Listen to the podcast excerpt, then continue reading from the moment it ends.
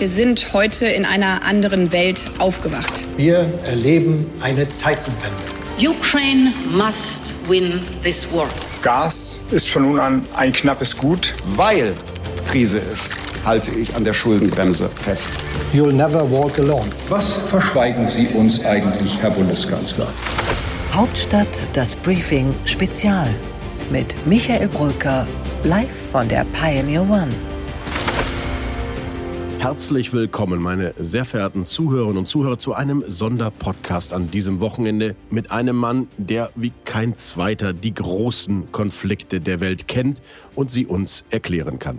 Es geht natürlich um die Zeitenwende, die Zäsur oder auch den Epochenbruch, wie es der Bundespräsident genannt hat, das Jahr der Krisen und Konflikte, werde ich jetzt rückblickend analysieren mit Christoph Heusgen. Er war viele Jahre der außen- und sicherheitspolitische Berater von Bundeskanzlerin Angela Merkel und von 2017 bis 2021 ständiger Vertreter der Bundesrepublik Deutschland bei den Vereinten Nationen. Inzwischen ist er Vorsitzender der Münchner Sicherheitskonferenz. Im Februar schaut die Welt erneut wieder auf diese größte sicherheitspolitische Tagung der Welt. Und ich habe mit ihm natürlich über den Ukraine-Krieg und die Folgen und die Zeitenwende und was sie ganz genau für die deutsche Außenpolitik bedeutet, gesprochen. Hören wir einfach hinein. Herzlich willkommen bei uns im Podcast Christoph Heusgen, der Vorsitzende der Münchner Sicherheitskonferenz. Wunderbar bei Ihnen zu sein.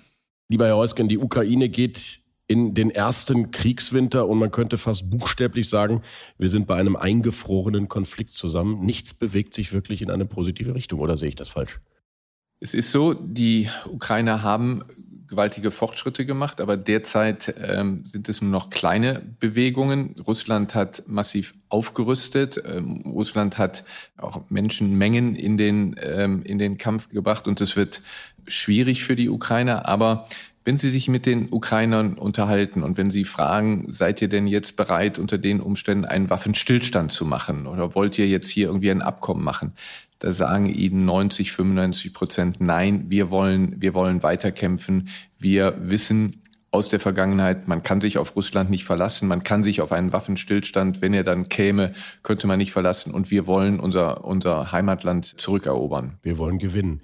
Aber trotzdem erkennt man auf der anderen Seite ja keine materiale Ermüdung. Es ist ja nicht so, als würde es zu Engpässen auf der russischen Seite kommen. Die Chinesen unterstützen doch vielleicht viel mehr, als wir es im Westen uns erhofft haben?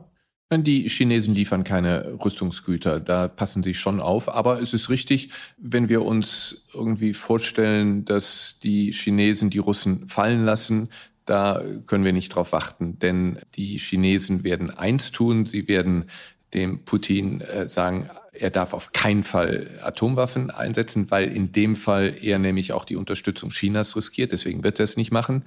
Aber den Chinesen ist das durchaus recht, dass sich Putin jetzt total isoliert vom alten Westen und dass er immer mehr in chinesische Abhängigkeit gerät. Und der amerikanische Senator McCain hat das schon vorhergesehen, was sich entwickelt, nämlich, dass Russland zur Tankstelle Chinas wird. Auf dem Weg sind wir.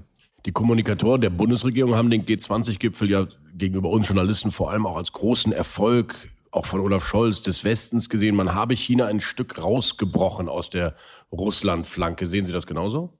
Das war schon wichtig, dass die ähm, Chinesen das, was ich Ihnen ja gerade gesagt habe, nämlich, dass sie kein Interesse haben, dass Russland Atomwaffen einsetzt, dass da die Chinesen klar gesagt haben, also nicht mit uns. Das, das Signal war sehr wichtig. Wie gesagt, ich glaube, dass auch intern den Russen klar gemacht worden ist, dass bis dahin noch nicht weiter. Aber dieses nach außen klar sagen, das war wichtig. Was war auch wichtig ist, dass beim vorherigen Gipfel des Shanghai Cooperation Councils, wo ja so in etwa diese Gleichgesinnten zusammenkommen, dass auch da die Chinesen klar gesagt haben, Putin, wir sind besorgt, was du da machst. Also das ist schon, schon wichtig. Und wie gesagt, dass auch gegenüber Scholz im G20-Gipfel, dass Xi das klar gemacht hat, da weiß Putin, wie weit er gehen kann und wie weit nicht. Aber die Chinesen haben eben keinen Beitrag zugeleistet, dass Putin seinen Angriffskrieg, letztlich seinen Zivilisationsbruch fortsetzt. Das heißt, die Lösung des Konflikts geht am Ende aus Ihrer Sicht derzeit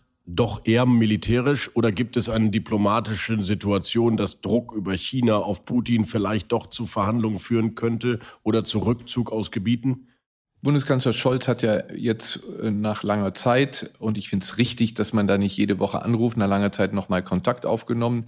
Das Resultat war ernüchternd, beziehungsweise es war so, wie ich es auch erwartet habe, nämlich, dass Putin an seinen Kriegszielen festhält. Wissen Sie, Putin trotz aller Rückschläge glaubt daran, dass er am längeren Hebel sitzt. Er glaubt daran, dass wir hier in Deutschland, ähm, in Europa ähm, auf Dauer den Druck erhöhen, auf Zelensky einem Frieden zuzustimmen, weil wir einfach die Folgen dieses Krieges für unsere Bevölkerung in Sachen äh, Energie und auch Rezession und weiter, was wir immer mehr ausgeben müssen an Verteidigungssachen, dass, dass hier das unbequemer wird und dass wir deswegen ihn darauf drängen. Auch andere Staaten. Er setzt auch darauf, dass im amerikanischen jetzt im nächsten Jahr aufziehenden Wahlkampf, dass der Druck größer wird auf die amerikanische Regierung, das Geld nicht nur zur Unterstützung oder nicht mehr im gleichen Ausmaß zur Unterstützung ähm, Russlands auszugeben, sondern eher ähm, auf ähm, auch, auch innen, für innenpolitische Zwecke.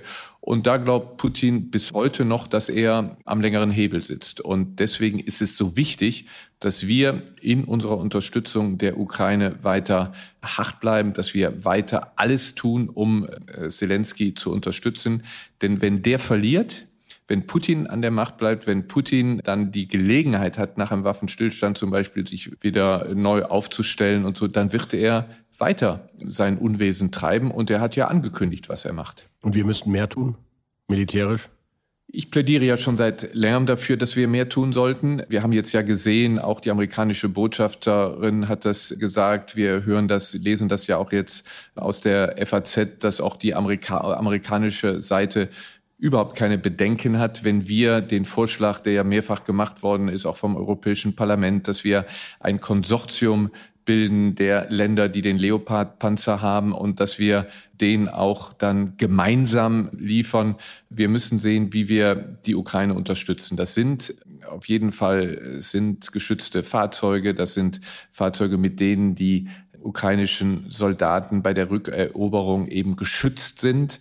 Und wir müssen bei den Abwehrwaffen, damit diese Drohnen, auch viele iranische Drohnen, damit die abgewehrt werden können. Und wir müssen die Bevölkerung unterstützen, die ja zum großen Teil jetzt friert, weil Russland ja, das ist übrigens ein Kriegsverbrechen. Es ist ein Kriegsverbrechen, wenn man zivile Infrastruktur bombardiert. Aber das macht Russland ja ungebremst, weil sie eben auch die ukrainische Widerstandskraft brechen wollen. Trotzdem plädieren Sie ganz Realpolitiker, der Sie sind, für den Dialog weiterhin, auch mit Putin? Heißt das auch, dass Sie äh, Mitglieder der russischen Regierung zur MSC einladen? Nein, ich, ich bin jetzt nicht für einen Dialog mit Putin, also dass man ihm irgendwie hinterher wie ihm jede Woche anruft, aber dass man mal jetzt nach ein paar Monaten nochmal sieht, wie er ist, das halte ich für okay. Ich halte es nur für falsch, ihm sozusagen hinterher zu laufen.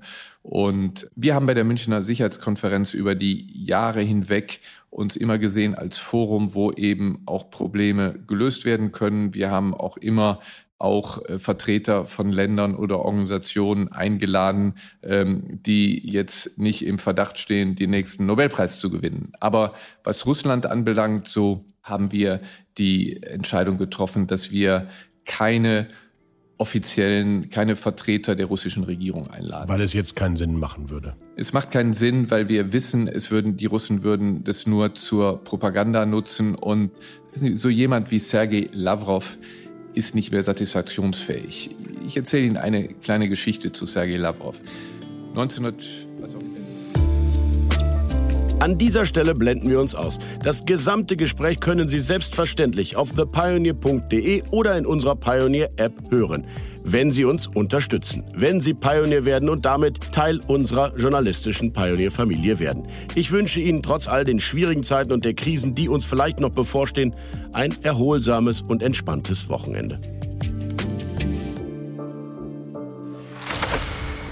Hauptstadt das Briefing Spezial live von der Pioneer One.